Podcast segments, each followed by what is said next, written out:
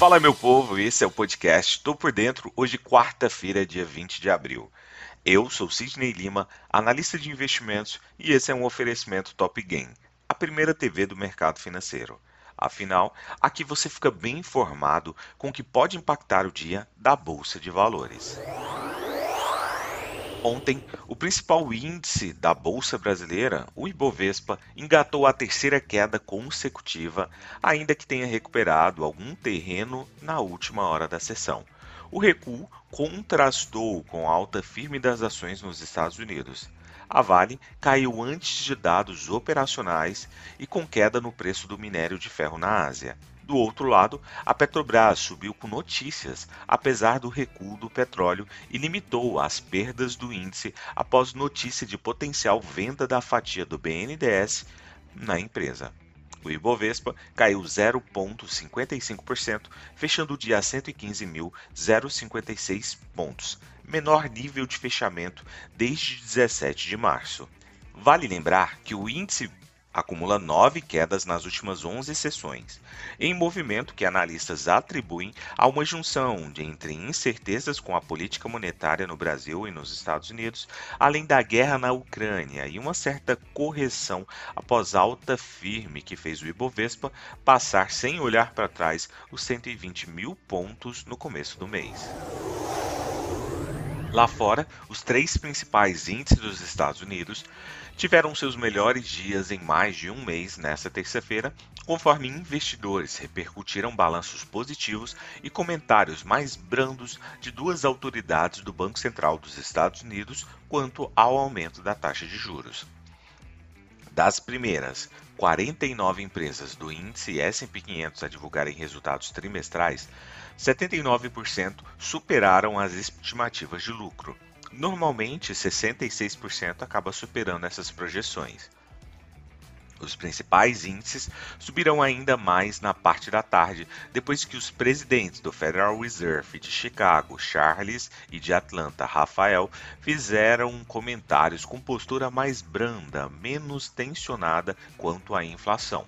O índice S&P 500 fechou em alta de 1,61%, Dow Jones com alta de 1,45% e o índice da tecnologia Nasdaq acabou alcançando 2,15% de alta.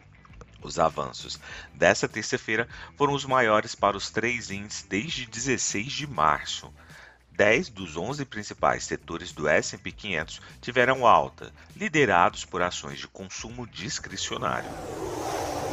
Na Europa, os mercados acionários registraram baixas nesta terça-feira, dia 19. Na volta de um dia de feriado com bolsas fechadas, houve maior foco na guerra entre Rússia e Ucrânia em nova fase, enquanto algumas instituições, entre elas o Fundo Monetário Internacional, o FMI, cortavam projeções para a economia global. O índice pan-europeu, Stock 600, fechou em queda de 0,77%. Por lá, o presidente da Ucrânia, Volodymyr Zelensky, disse que a Rússia lançou nessa semana uma ofensiva para assumir o controle do leste do país. As forças russas atacaram a cidade de Lviv e vários outros alvos em uma aparente tentativa de degradar as forças de defesa local. Em um dia sem indicadores relevantes na região, o conflito ganhou mais foco, com potenciais novas sanções podendo pesar também na economia dos países da zona do euro e no Reino Unido. Além disso, o FMI cortou sua projeção de avanço do PIB mundial neste ano de 4,4% a 3,6% e para 2023 de 3,8% para 3,6% de crescimento. A guerra foi apontada como a principal causa, com o fundo prevendo preços mais altos de commodities, impulsionando a persistente inflação elevada pelo mundo. Para a zona do euro, o FMI prevê crescimento de 2,8%, com a Alemanha e Itália como os países mais afetados. Para 2023, a expectativa de crescimento na zona do euro foi de 2,5% para 2,3%. Na Ásia, as ações do Japão subiram após o fechamento desta quarta-feira, com ganhos nos setores de seguros, bancos e serviços financeiros. No encerramento em Tóquio, o Nikkei 225 teve alta de 0,86%. A volatilidade do Nikkei, que mede a volatilidade implícita das opções do Nikkei 225, subiu 9,18%.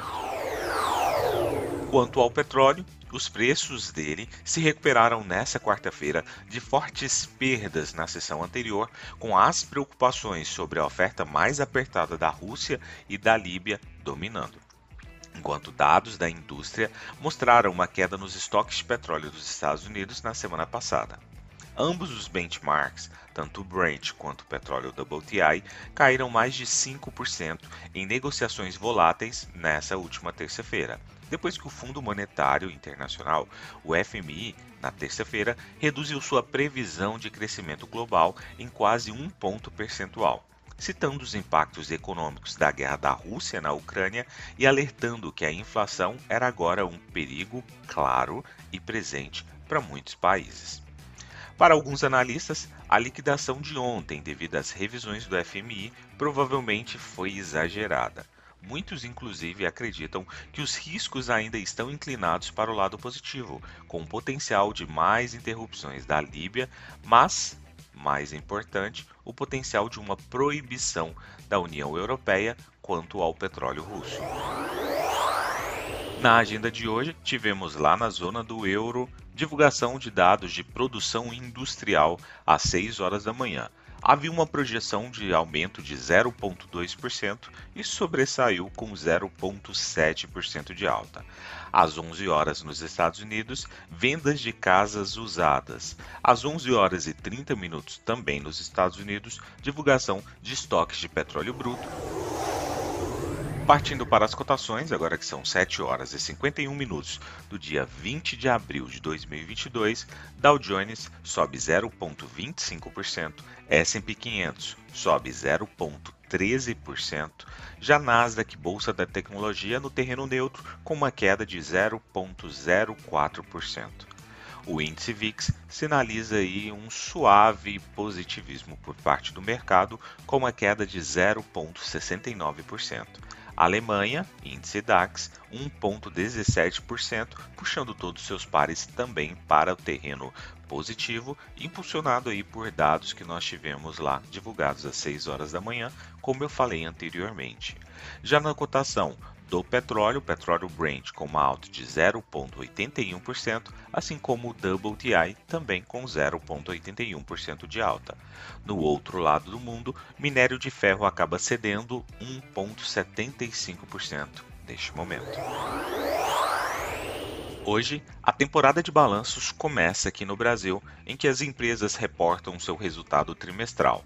Dando largada nessa temporada, temos a previsão aí da divulgação do resultado de Uzi Minas. Fique atento também porque amanhã é feriado aqui no Brasil e nós não teremos bolsa de valores. Vou ficando por aqui. Muito obrigado. Valeu. Tchau. Fui.